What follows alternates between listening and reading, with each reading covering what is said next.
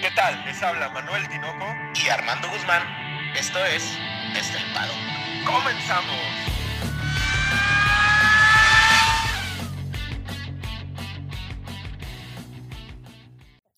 Armando, cuatro palabras. Estamos a 49 días. Yo sé, Tinoco, yo sé. 49 días, 18 horas y 57 minutos. Yo sé que no querías que lo dijera, pero lo dije, Tinoco. Y así de impacientes, les queremos dar a todos ustedes la bienvenida a su podcast favorito de Fórmula 1 desde el paddock.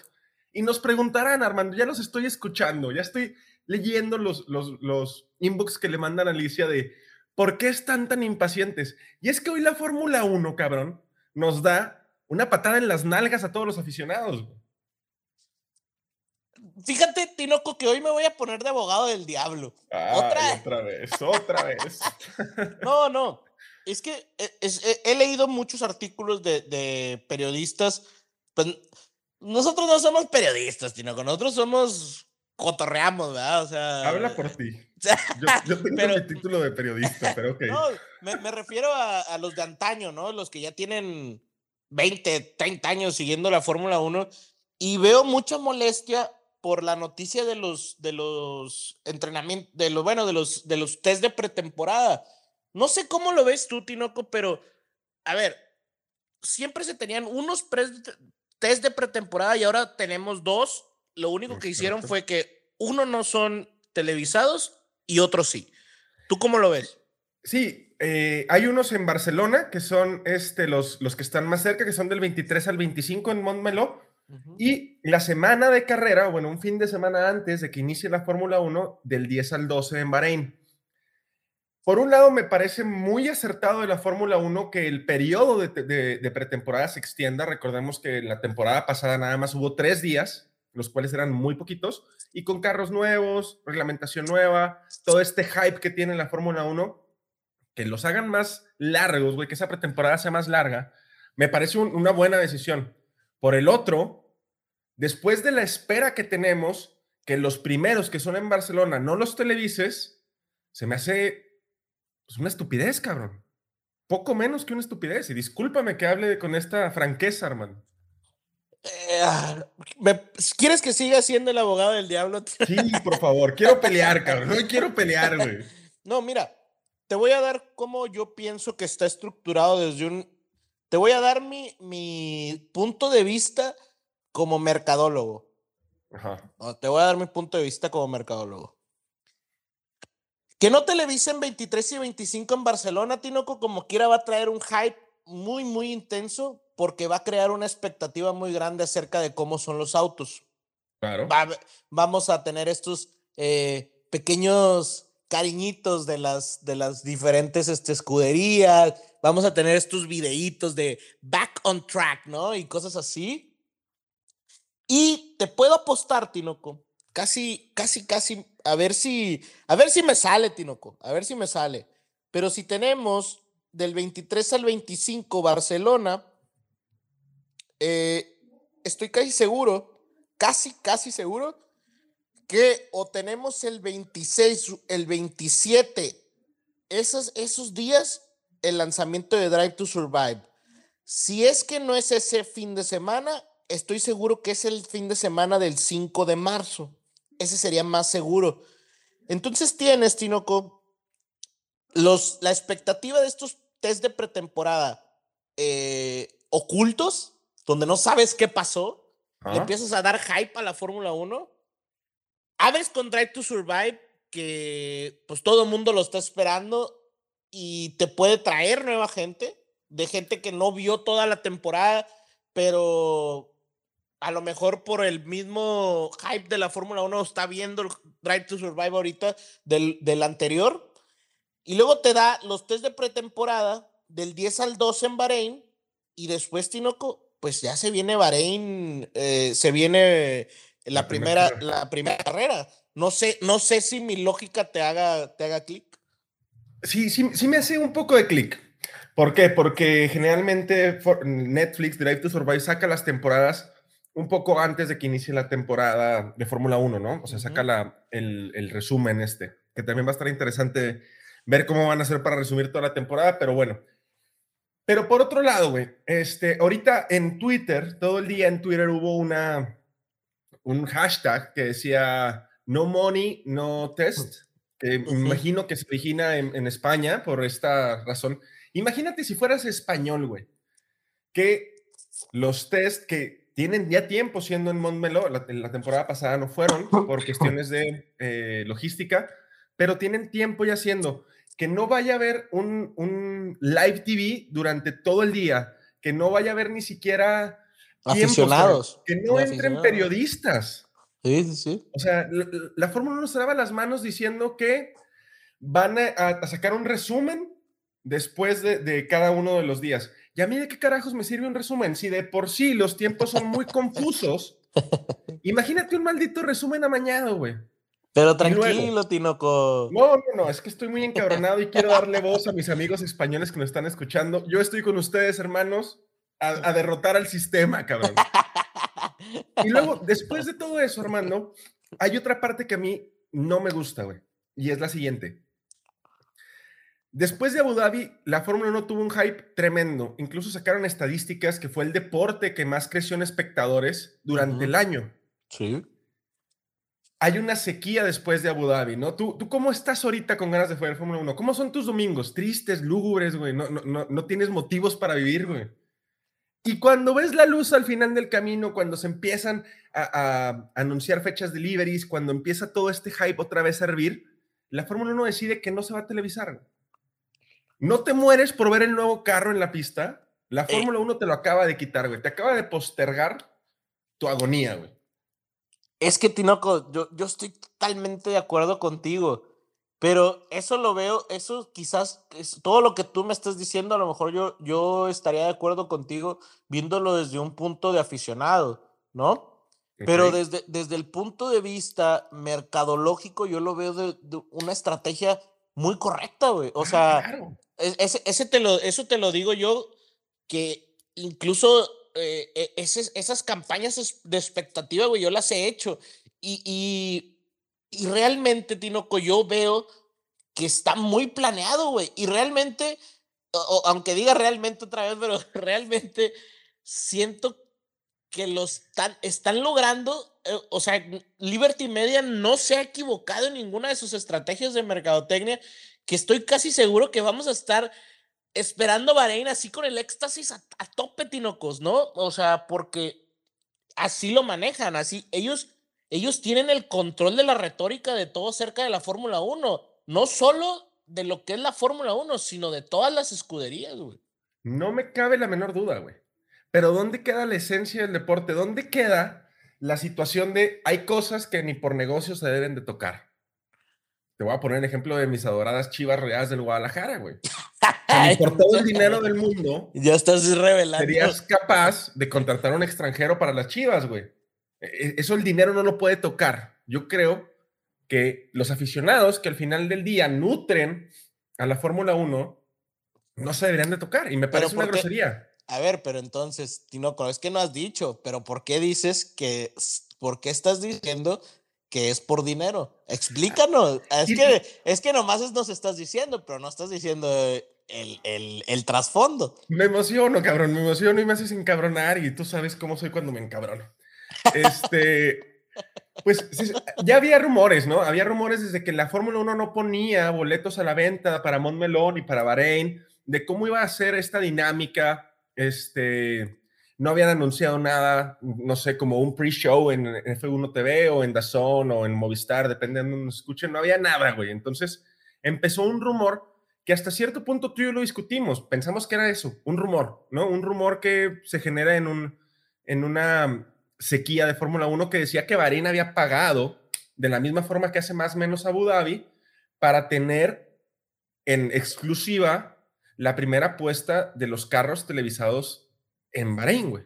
Uh -huh. Lo cual me parece, pues está bien, es un negocio muy chingón si lo quieres hacer así, pero ¿por qué no lo adelantas o lo atrasas? Con Abu Dhabi pasa lo mismo. Abu Dhabi paga por ser la última carrera del campeonato, ¿no? Ajá. Pero se televisa. Acá la situación es que no se va a televisar. Y a final de cuentas, Bahrein no es el malo de la historia, güey.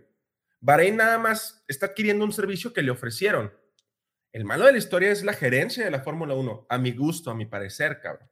Es que, es que el problema es, ok, vas a Barcelona porque quizás es el circuito eh, más completo, vamos a llamarlo así. E, e, es, el circuito más completo en cuestión de diferentes eh, curvas rápidas, curvas lentas, este, eh, recta, etcétera.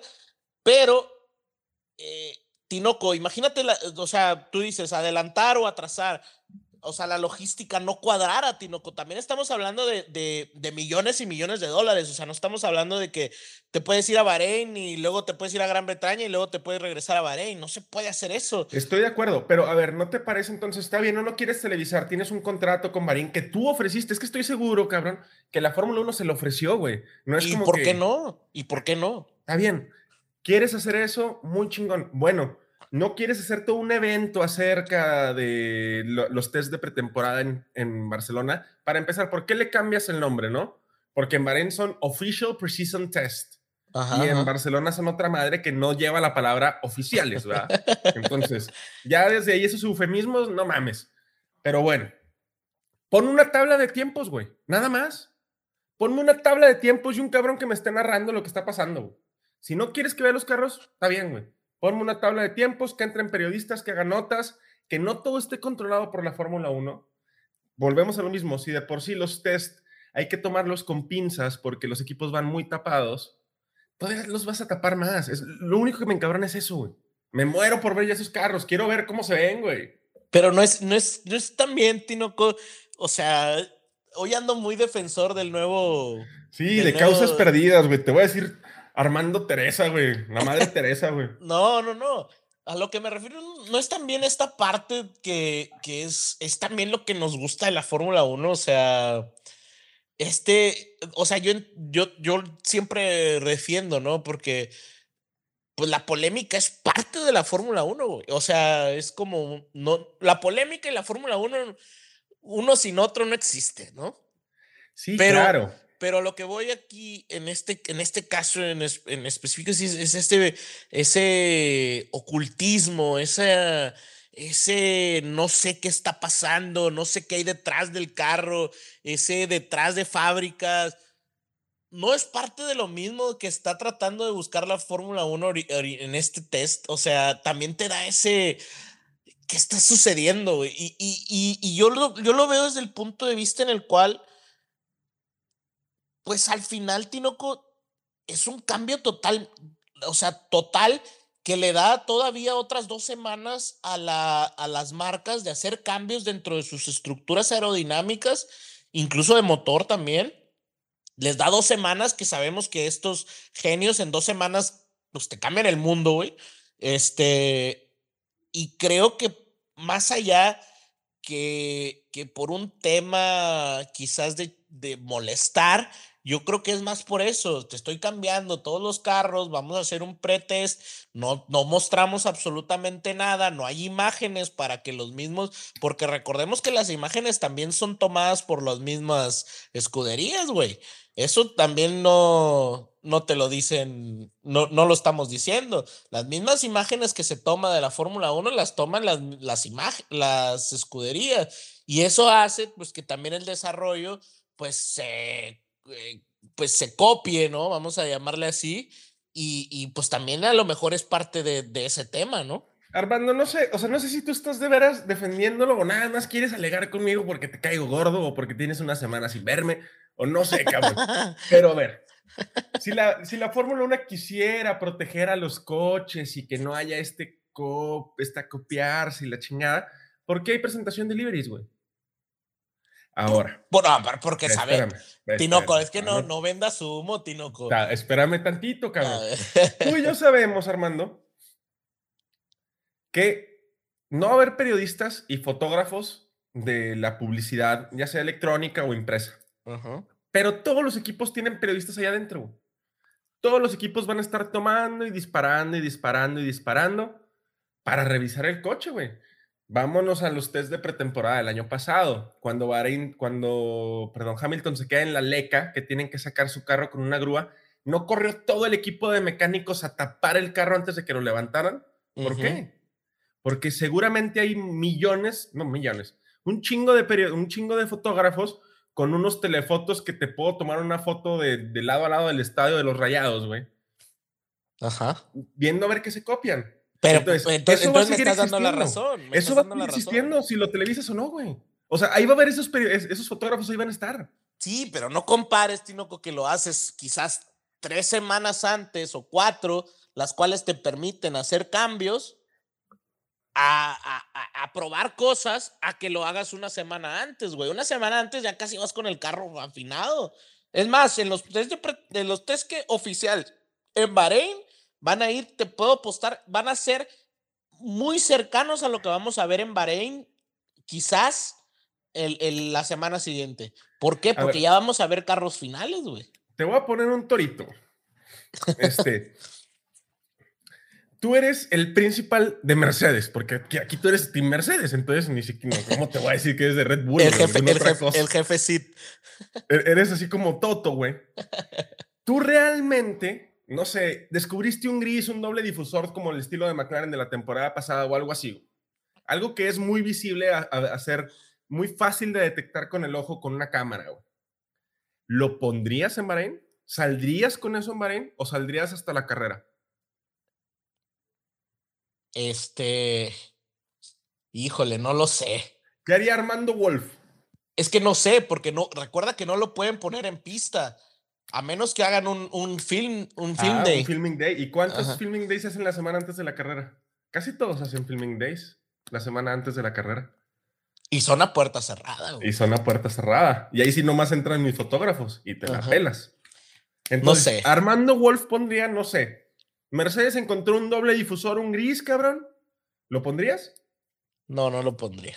Ah, entonces, ¿de qué, entonces, ¿de qué te está cuidando la Fórmula 1? No te está cuidando. La Fórmula No, 1 se está hinchando de billetes, güey. Bueno, que entonces, si tú dices, Tinoco, que. A va costa pasar- tuya y a que- costa mía, que es lo No, que... eh, entonces dices eso, entonces ¿por qué te enojas? Y entonces estos test de pretemporada no van a servir absolutamente de nada. No, sí sirven. Es que sí tienen pues una no. función. Pues no me estás diciendo que no, Claro. o porque sea, y- realmente no vamos a tener los desarrollos finales.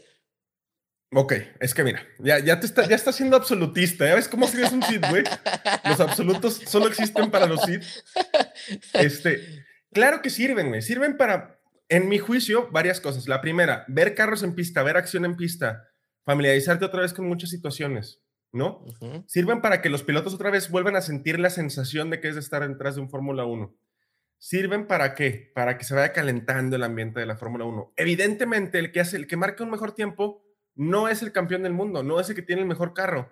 Por ahí los chavos de Motorsport España, creo que es, o Motorsport Alemania, un país, o sea, la página con sede en uno de esos países europeos, sacó una estadística de los últimos, creo que 15 o 20 años, de quién había sido el piloto más rápido en los test de pretemporada y luego cómo le ha ido al- al- al- a lo largo de la temporada, ¿no? Y por ahí, claro, por ejemplo, el año pasado fue Max, pero eso era estadísticamente muy poco proporcional. Generalmente, el que era más rápido no necesariamente era el mejor carro de la temporada. A Claro. eso es a lo que voy, güey.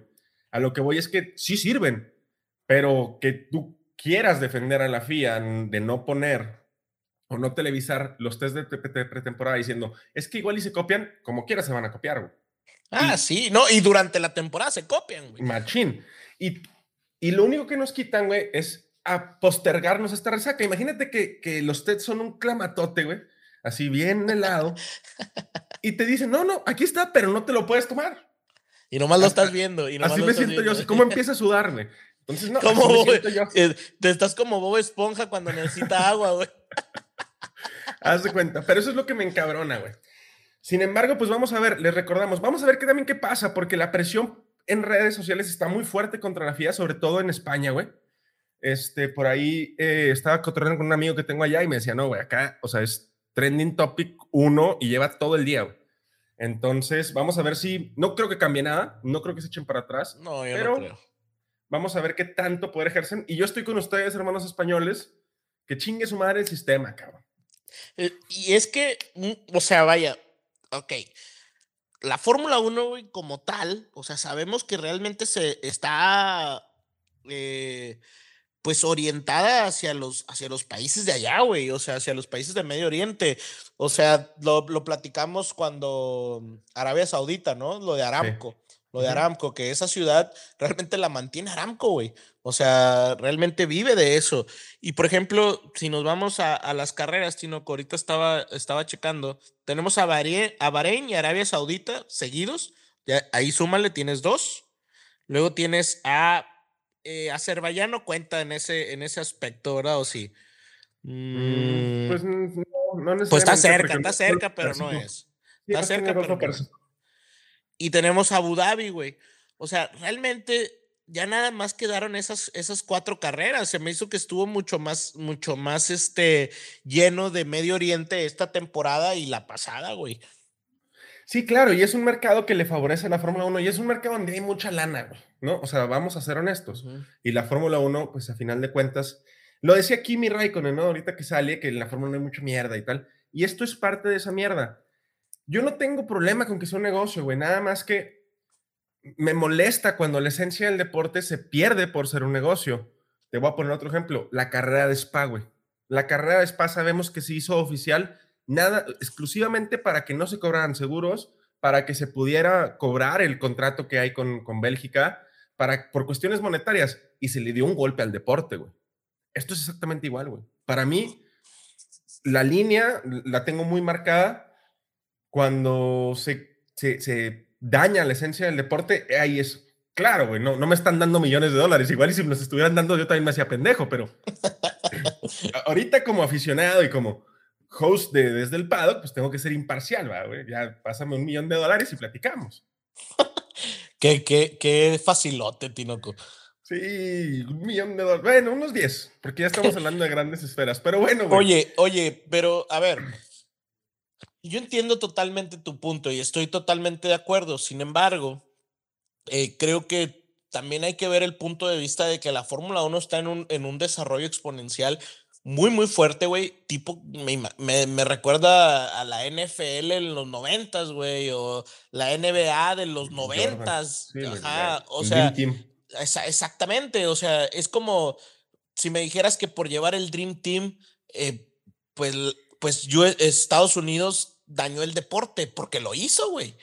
Entonces, el Dream ahí, estaba contra las reglas, güey. Cambiaron las reglas para ellos, ¿no? Entonces, ahí es donde, y, pero cambia, güey, y, lleva a otro nivel el deporte también, güey. O sea, lo, lleva a otro nivel, ¿a qué me refiero? A, a, que se vio a nivel internacional, fue algo histórico. Eh, quizás no estuvo correcto, eso estoy, estoy de acuerdo contigo, pero al final fue un boom en el del 92, güey. Ahora, ¿qué, ¿a qué voy con este tema de, de, de la Fórmula 1?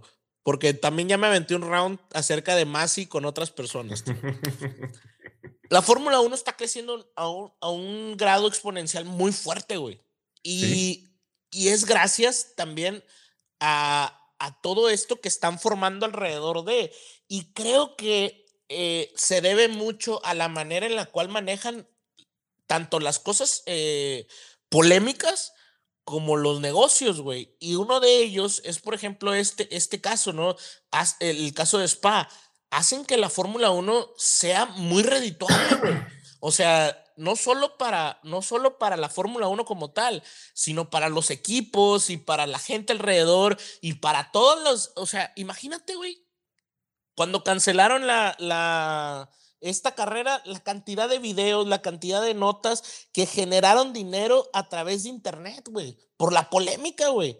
Entonces, ese es donde yo veo que, que, que no está mal. Yo entiendo que daña el deporte, pero al final está creciendo a un grado tan exponencial, internacionalizándose tanto que, se, que están aprovechando ese boom, güey. O sea, va a llegar un punto en el cual quizás se calme todo eso, pero por ejemplo, el tema Masi, güey. O sea, ¿cómo lo...? Ah, ahí sí no comprendo, güey, por qué lo quieren sacar, por qué quieren hacer esto, si no deberían sacarlo. El vato hizo su jale no va a pasar nada en cuanto al deporte, hermano. Eso hay que ser honestos. No, no es que el deporte va a sufrir un, un hecatombe, ni mucho menos. Solamente me parece una mala jugada eh, en cuanto al aficionado. Es todo, en cuanto al aficionado, en cuanto a una historia que se tiene y, y nada más. Pasando a temas más a menos, güey, antes de que ya el habilis me consuma por completo, güey. Este, hoy 26 de enero es cumpleaños de Checo Pérez. Checo, Chequito Pérez, güey. Checo bebé, Chequito bebé, dicen por ahí, ¿no? También el, el viejo sabroso. ¿Cuántos apodos ya no tiene el, el, el señor Sexo Pérez también? el ministro de Defensa, ¿no? Cumple 32 años, güey. Eh, primero que nada, le, lo queremos felicitar, por ahí sí, sí nos escucha. Y, y segundo, me, mm, hoy me ensalcé en una conversación con unos amigos, güey, que me decían es que ya está muy grande y no sé qué. Y nos pusimos a investigar y, y no, es, no es el más grande, güey. Digo, tampoco es el más joven, pero, Pero no es el más grande. Y, y, y con sus años de experiencia, ¿no? Sí, claro, o sea, a- aparte, pues 32 años vienen respaldados por ya 11 años en la categoría, este, todavía no está en una edad así muy, pues muy avanzada, ¿no? Tenemos a Alonso, Hamilton y Vettel, que son más grandes que él, y tenemos a Bottas y a Daniel Ricciardo, que son de su misma edad. Entonces, no me parece que esté grande, güey. No, o sea, no me parece que sea, vaya a ser un demérito. De hecho, incluso me, me parece que llega a una edad ya muy madura, muy este, experimentado, que puede afrontar una temporada muy chingona y que puede ser, pues lo dijo esta semana, ¿no? Él está para ser, él quiere ser campeón del mundo de la Fórmula 1. Y yo creo que llega en su prime, ¿no? Sí, no, neta. sí. Yo creo que Sí, llega en su prime porque eh, no, no dudo que haya tenido buenas temporadas, o sea, después de analizarlas creo que ha hecho buenas temporadas, pero esta última creo que tuvo mucho impulso anímico y si tenemos unas buenas unas buenas ca- primeras carreras, Tino, creo que se puede venir una muy buena temporada. Obviamente, eh, volvemos a lo mismo que cuando hablábamos del 2012, ¿no? No todo es las ganas y cuánto talento tengas y qué bien corras. Se mete hasta el factor todopoderoso, ¿no? La herramienta y la suerte y, y muchas cosas tienen que combinar, pero bueno, ahí quedó el saludote para, para Sergio Checo Pérez. Y, y hablando de Checo, güey, vamos a hilar con un hijo de la chingada que otra vez ya empezó, porque esta semana justamente Pierre Gasly este, empezó una, una, una vez más a hacer este tipo de declaraciones que voy a dar nada más un dato y luego ya, ya, ya le entras con metralla, güey. A mí cada vez que habla Gasly me parece que lo habla desde un punto de vista donde omite o quiere omitir o quiere dar a entender que él nunca ha estado en Red Bull. De hecho, pues es con lo que siempre se defiende la gente, ¿no? En Twitter, de que, camarada, no hiciste nada en Red Bull tú.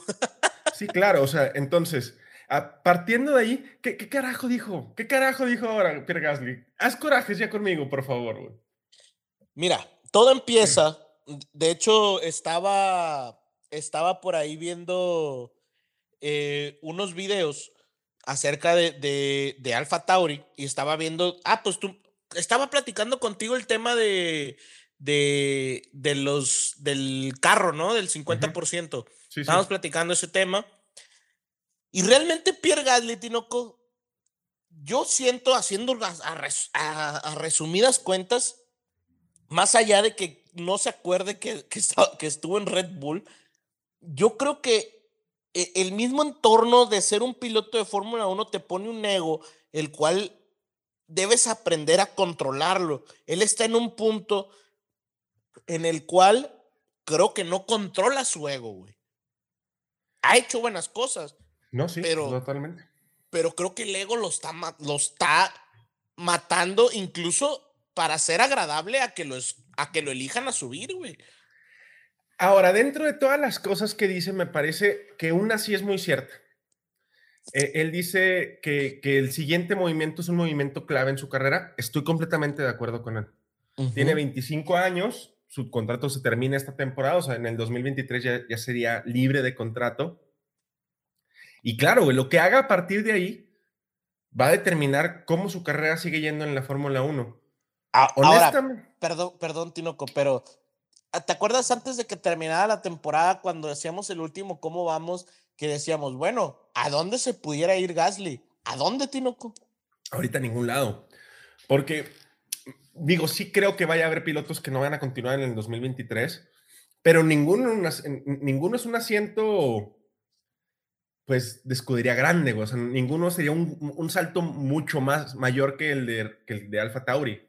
Y tampoco está ya Pierre Gasly para Alfa Tauri, porque le vienen soplando en la nuca ya, ya con bastante fuerza.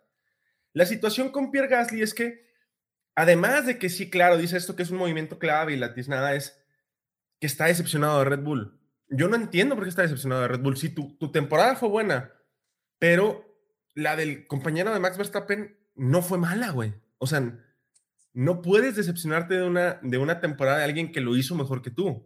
Y, y luego, aparte, aparte, ¿cómo te atreves a criticarlo, no? Sí, claro, totalmente. Cuando estás dentro del mismo equipo, güey, dentro de la misma estructura, ¿no? Es como dispararte un poquito en el pie. Y luego, lo que sí me parece ya de una rabieta total es que mi primera opción es Red Bull, pero no los voy a esperar para siempre. Oye, eso es de novio de secundaria, cabrón, ya, por el amor de Dios, ¿no? Sí, creo que, creo que está actuando mal, ¿eh? desde mi punto de vista. Y déjame, para recordar sus, sus resultados, recordemos que en 2019 el Red Bull no era tan malo, ¿eh? No era, no era un, este, no era un auto muy malo. Y el problema fue que en, en Austria queda en, en onceavo, en Bahrein en octavo, en China sexto, en Azerbaiyán se retira, comete un error, en España sexto, en Mónaco cinco, en Canadá octavo, en Francia diez en, en ay, no me acuerdo cuál es este, pero en Gran Bretaña 4, en, en Alemania 14 y en Hungría sexto. Y ahí es donde se, se cae y después llega Toro Rosso y le va peor, güey. ¿No? Sí. Sí, sí, y luego ya viene la, la, carrera esta mágica que gana, ¿no? Que por ahí se dan en la madre Italia. varios pilotos en Monza. Este, pero también estuvo a una, a una vuelta de que se lo quitara Carlos Sainz en el McLaren, güey. O sea, iba muy fuerte detrás. Carlos, digo, gana una carrera revuelta, no, no importa, no gana una carrera, hace una buena temporada en Alfa Tauri. La realidad es que la temporada de Pierre Gasly fue muy buena. Estaría dentro del top 7, 6 de pilotos, ¿no? De mejores pilotos de la temporada, sin ningún problema, ¿no? En el top 10 en cualquiera entra, pero al menos en mi top 7 sí está. Yo lo pondría entre el 6 y el 7 más o menos. La situación es que, ¿cuáles son las, las oportunidades reales de, de, de, Pierre Gasly de regresar a Red Bull, güey? O sea, ¿tú, ¿tú realmente le ves una opción real a que regrese a Red Bull? Pues la única sería que Checo hiciera una muy mala temporada en el 2022, güey. Pero muy mala. Desastrosa, porque realmente, y no, lo, no creo que suceda, güey. O sea, yo realmente no creo que le vaya mal a Checo. De hecho, creo que le va a ir muy bien. De hecho, me, me atrevería a decir que se queda otro año, güey. O sea, mínimo, mínimo, ¿no? Y no sé, eh, obviamente no, no podemos asegurar que el carro vaya a ser este, igual de competitivo que en este año, pero si llega a ser competitivo, creo que este año ya puede luchar, ¿eh? Sí, totalmente. ¿Por qué? Porque lo vimos en, en o sea, en, en batallas eh, uno a uno, ¿no? E, esa uh -huh. batalla uno a uno ya la tuvo, algunas las perdió, otras las ganó. Pero ahí ya lo, ya lo tenemos ahí. La situación con Pierre Gasly, sí creo que sea un movimiento clave, güey. O sea, me parece que realmente su carrera ahorita está en una encrucijada en la que tiene que tomar la mejor decisión, pero no creo que su mejor decisión sea Red Bull, güey. Y, y, y, es que, a ver, ¿qué haría McLaren, güey? ¿Qué, qué, ¿Qué, es lo mejor para McLaren? O sea, traerse a alguien como Pierre Gasly, que, porque, mira, Tinoco, yo te voy a decir algo y espero que no te molestes, pero Daniel Ricciardo yo no creo que despunte, la neta, yo, yo no creo, yo creo que ya terminó este, eh, su paso por McLaren no va a ser bueno. Y, y entonces, ¿qué va a hacer McLaren? Va por un Pierre Gasly, que sería increíble. O sea, para Pierre sería lo ideal irse a un McLaren, por ejemplo. O mejor prepararse para Pato Howard, ¿no? Ahí, ¿qué, qué hace Zach Brown, no? Ahora, e, el, el, el, el brinco de Alfa Tauri a McLaren sí es un brinco, pero no es un equipo de punta, güey. Y no lo va a hacer esta temporada tampoco, digo, al menos que haya una chingadera como la de Brown en pues el no 2009. sé, no sé, Tinoco, ¿qué tal si sí? A mí yo veo más fuerte Ferrari, pero no sé, imagínate que está bien, güey. Pierre Gasly sube a Red Bull y le va de la tiznada, güey. Ahí se terminó su carrera. Uh -huh. Porque ya no va a tener espacio en Alfa Tauri y ningún equipo lo va a querer agarrar, güey. No. Ahí, ahí es el detalle. es una especie de Alex Albon, ¿no? O sea, Alex tuvo que irse a Williams y eso al final le, le sucedería a Pierre Gasly, Tinoco. O sea, terminaría en un, en un equipo peor que Alfa Tauri. Ahora, ahora, ¿qué va a pasar? O sea, el problema es que, bueno, pudiéramos pensar, bueno, eh, viene BMW, digo, viene Audi, viene Volkswagen, este, bueno, Audi y Porsche, eh, que a lo mejor por ahí dicen, Tinoco, que pudieran eh, tener este, nuevas escuderías, 22, eh, escuderías, por ahí dicen, pero eso no asegura que vaya a estar en la Fórmula 1, Tinoco, o sea, ya son muchos años y quizás va a estar fuera de la Fórmula 1. Yo preferiría afianzarme en Alfa Tauri y esperar que Alfa Tauri eh, pues sea más competitivo. Imagínate tener dos equipos competitivos. Yo creo que es lo que busca Red Bull, Tinoco. Y hablando de eso, güey, o sea, hablando de que dos equipos competitivos, ya, ya dijeron los, los dos principales de los equipos, tanto Alfa Tauri como de Red Bull, que esta temporada va a ser la mayor, eh, el, mayor intercambio de información y la mayor semejanza entre coches están estimando que va a ser, va, a rondar el 50% de similitud entre los carros, güey. 50%. O sea, imagínate. Es, muchísimo, güey. Claro, Alfa Tauri siempre utilizó piezas de Red Bull, pero no, de años y de años anteriores. Y de años anteriores, güey. O sea, no nos extrañe ver a un Alfa Tauri ya compitiéndole bien a McLaren, güey, ¿eh? Sí. Ahora, yo sí espero que McLaren este, y Ferrari estén ahí, este... Sumados en la pelea, ¿no? Sumados en la pelea. Yo, a mí se me hace que sí. No sé, ¿tú qué piensas? También, también me gustaría. Y hablando de, de, equipos chicos y equipos grandes y McLaren y Zach Brown, yo sé que te, que te cae muy bien porque se parecen, güey. Este, Zach Brown le pegó con todo a Alfa Tauri, ¿eh? Bueno, le pegó con todo a Alfa Tauri, le pegó con todo a Haas. Se le olvidó pegarle a McLaren porque está en contra de los equipos clientes y de los equipos de segunda, ¿no? O sea, no de segunda, sino que son accesorios a un equipo principal, güey, como lo es Alfa Tauri. Le tiró con todo, cabrón. O sea, dice que, que es, que es una tontería, que, que deberían estar 10 equipos que fueran este, independientes. independientes. No, no pero te hace que lo hace porque no tiene un equipo cliente. Claro, güey, claro, clarísimo, ¿no? O sea, y, y, que no, y que no mienta, que también pasan información ellos hacia Mercedes y Mercedes hacia ellos del motor, güey. O sea, que no venga aquí a querer picarnos los ojos, Tinoco, porque yo tengo la mano aquí en medio en la nariz, mira, para que no me pique la. sí, a mí sí me hace cabrón. Y, y, la verdad, Tinoco, es que Zach Brown estuvo muy callado toda esta, esta temporada, ¿eh? Y creo eso pudiera este, augurarnos un, un, regreso de McLaren a la pelea, Tino. Recordemos que cuando ah, eh, tienen un carro competitivo, los principales se meten a la pelea igual que, los, pilotos. Ahí tenemos a, a don Christian Horner y a don Toto Wolf. y, patrón. Y teníamos en el 2019 a Binotto ahí en la pelea, pero Binotto pues se salió y ahora regresa este año. Ya en las últimas carreras ya lo tuvimos más presente. Sí, sí, y, bueno, esta semana también se prendió el MCL 36, que es el carro, el contendiente de McLaren eh, para esta temporada. Está bueno. Y, suena ronquito, ¿no? Digo, no es un V10, güey, ni un V8, pero suena. No, se escucha potente, güey. Suena ronquito, ¿no? Por ahí me decía una amiga, es que no, suena como una pinche, la rasuradora de mi novio. No. se rasurará con una cortadora de pasto el cabrón para que suene así, pero yo no sé qué se estaba rasurando, güey.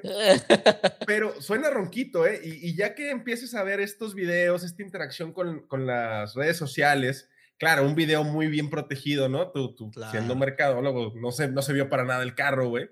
Nada. Pero suena ronquito, suena un poquito intimidante, vamos.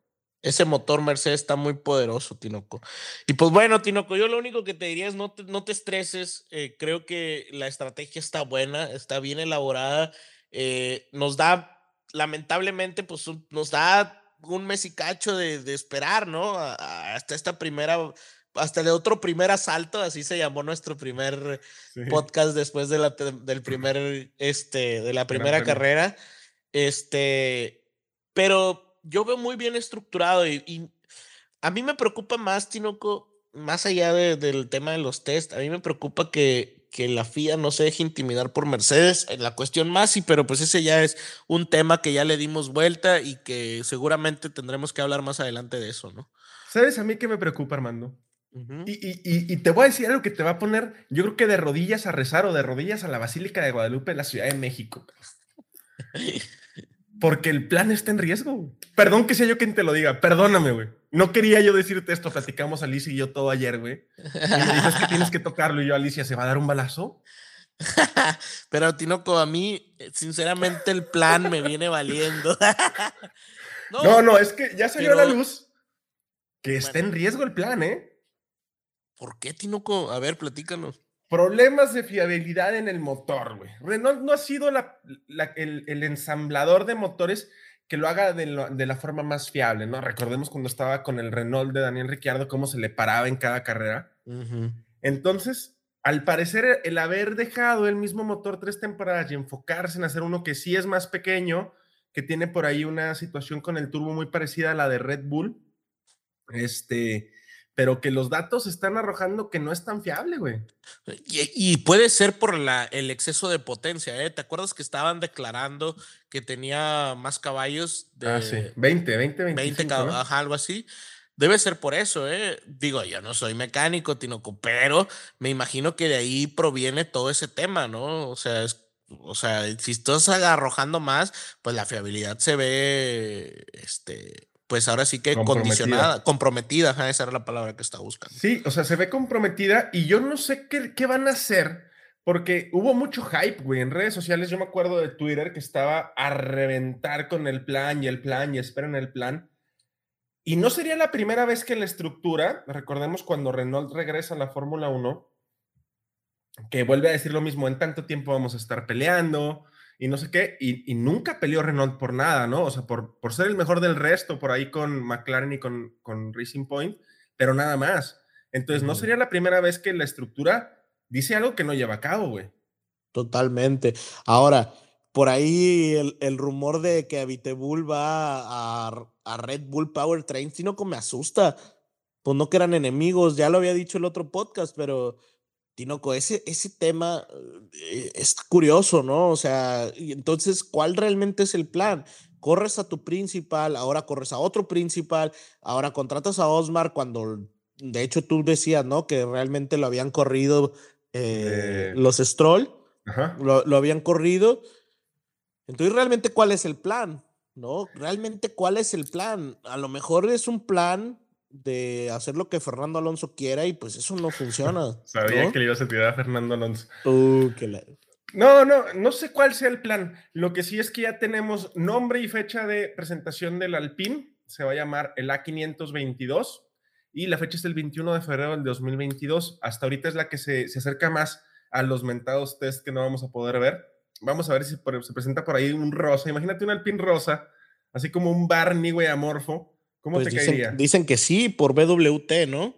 Sí, que por ahí. Es que están agarrando todo lo que escupe. O sea, para ellos todo lo que escurre es miel, güey. O sea, todo lo que escurre lo agarran. Parecen sí borrachos. Sí está raro. no me sorprendería que Castrol se fuera, ¿eh? Quién sabe, quién sabe. Yo no creo que la culpa sea enteramente de Alonso. Me parece que es una cuestión de gerencia un poquito más, más, más hacia la cúpula. Pero la injerencia de Alonso también, también es importante. Por ahí estaría bueno que preparáramos un podcast de por qué eh, esta persona muy cercana a Alonso, ¿cómo se llama, güey? Eh, ay, se me fue el nombre. Sí, sí, sí, sí. El que estaba con él en Renault. Es correcto, de por qué ah, no puede regresar a la, Fórmula 1. Lo dije la, la, el, podcast pasado. hay, que, prepararles porque él no puede regresar, o sea, no podría regresar a la Fórmula 1, pero sí puede regresar como asesor, el, el puesto que dejó por ahí Prost y vamos a ver qué pasa. Así están las cosas en el pin. Y háblame de Ferrari, güey. Háblame de Ferrari porque hoy me ilusioné con. Hoy, me enamoré, me reenamoré de, de, Maranello. Está curioso porque, como que hicieron unos test, Tinoco, eh, ellos privados. Está curioso. Fíjate que no, no, ahí sí yo, yo se los debo porque no, no pude encontrar en qué estructura de los test entra. O sea, vaya, ¿qué quemaron? ¿No? ¿Qué quemaron? No, no quemaron nada. Lo que ellos estaban proponiendo era que pudiera, usted, ustedes pueden, cualquier escudería puede rodar siempre y cuando no sea un carro de la temporada anterior. Si, se- si recuerdan, por ahí Checo Sí. rodó con el RB10 y 13, no, con 14, creo, en 14. Silverstone, este, porque no podía ro- rodar con el 15. Entonces, Ferrari por ahí dice, oye, es que va a haber un nuevo cambio de, de arquitectura de carros, puedo rodar con de la temporada pasada.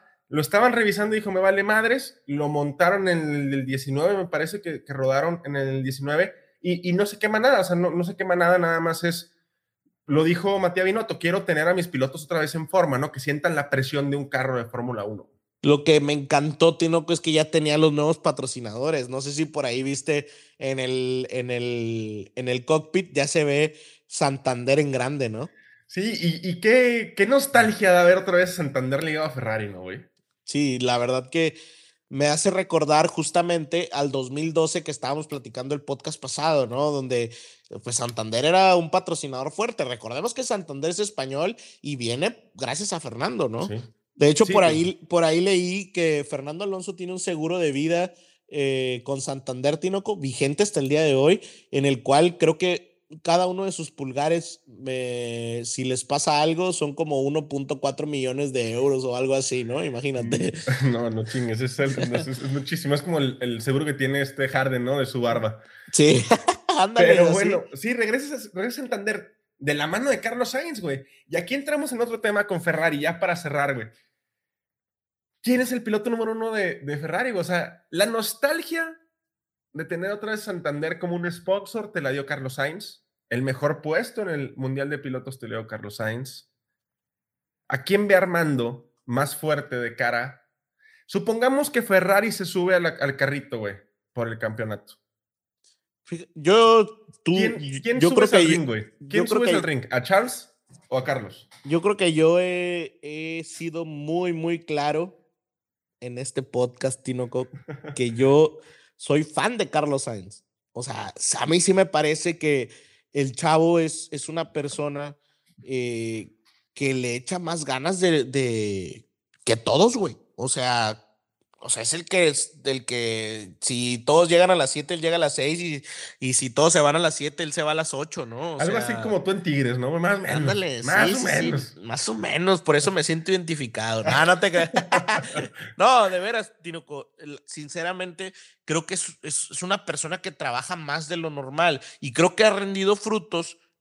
Eso porque hoy en día yo lo veo en mejor forma, tanto física como mental y, y de, de manejo que Charles Leclerc. Yo, yo creo que lo que hace que Charles Leclerc, que yo vuelvo a lo mismo y ya lo he dicho, no creo que no entrene, solamente no creo que entrene al nivel de Carlos, ¿no? Lo que, lo que sí creo es que el talento de Charles, pues hace que se nivelen las cosas, ¿no? Es que eso me encabrona, güey. Eso me encabrona, güey. Porque O sea, ¿me estás diciendo que Carlos Sainz no tiene talento? No, no, no. Estoy diciendo que, que quizás no es un chico maravilla como un Charles Leclerc con Max Verstappen, güey.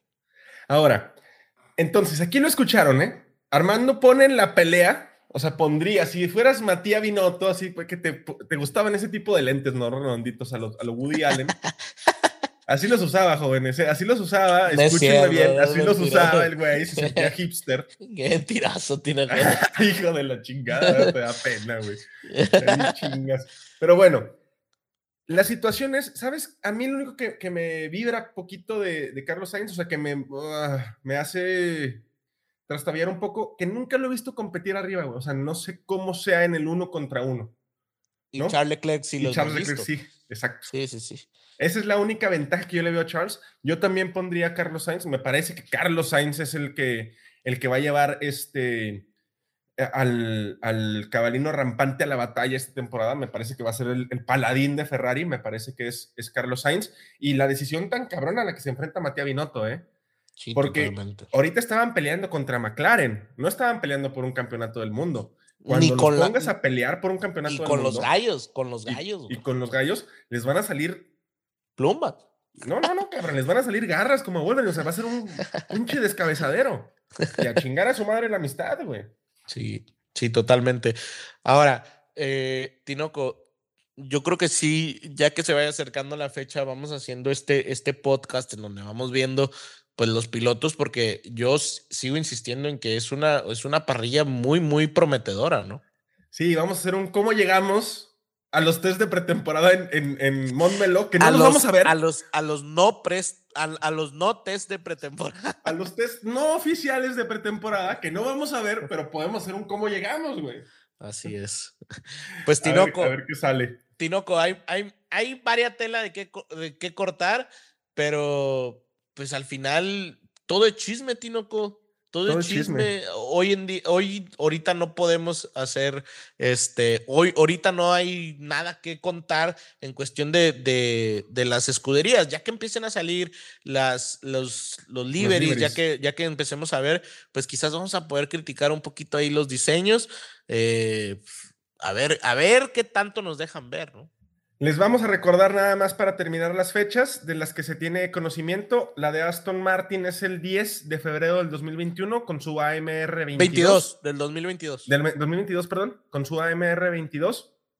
La de McLaren es al día siguiente, el 11 de febrero del 2022, con su, M, con su MCL 36. Después tenemos a Alfa Tauri, que es un romántico como tú, cabrón, el 14 de febrero con su AT03. Después, el siguiente jueves, tenemos a la escudería Ferrari, que no ha dicho el nombre de su carro y ellos siempre cambian mucho los, los nombres de los coches, entonces no me atrevo ni a decir cómo se va a llamar.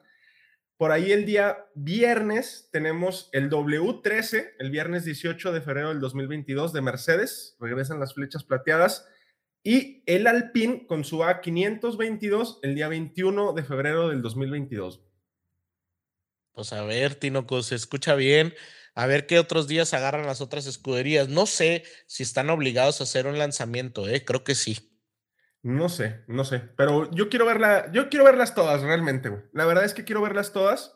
Este, por ahí el año pasado me gustó mucho la de Alfa Tauri y me gustó también mucho la de McLaren. Vamos a ver este cómo qué, qué eventos hace, ¿no? Porque a final de cuentas no puede ir la gente, tiene que ser un evento como que más virtual. Eh, ya con la experiencia del año pasado, estos tipos locos a ver qué se inventan, ¿no? La verdad, el de Alfa Tauri se llevó, se Sí, sí, sí, llevó estuvo totalmente. cabrón el de Alfa Tauri. se lo cabrón. llevó. Pues Tinoco, creo que nos falta todavía información, pero pues la, la vamos dejando para el otro podcast el día miércoles. Del día La- domingo, perdón. la vamos reservando para que no nos la acabemos, cabrón, porque no está saliendo nada. Vamos a ver que, a ver si, si, si Hamilton se pone por ahí a decir algo o a hacer algo. el- tu patrón, güey, Está escondido, está escondido, lo tenemos en una cueva ahorita. Hamilton, Tinoco, no, eh, es- yo creo que está entrenando como Rocky allá en las En Rusia, güey. montañas, en las montañas, Tinoco, allá anda corriendo acá con su chamarra de cuero, güey. Sí me lo imagino, cabrón, así pegándole una calabaza porque es vegano, pero bueno, ojalá, ojalá esté entrenando y ojalá, digo, nada más para terminar, Valtteri Bottas sacó por ahí un- un- una entrevista, eh, me parece que fue para, no, no, no recuerdo para quién fue, la verdad, nada más sé que fue en ruso, en la que dice que él conoce muy bien a, a Hamilton y que seguramente, porque le preguntan, es que está muy escondido y tal, y dice, no, es que seguramente está entrenando para regresar el doble de fuerte, y yo estoy seguro que así va a pasar. Ojalá, cabrón. Nada me daría más gusto que regresara con ese,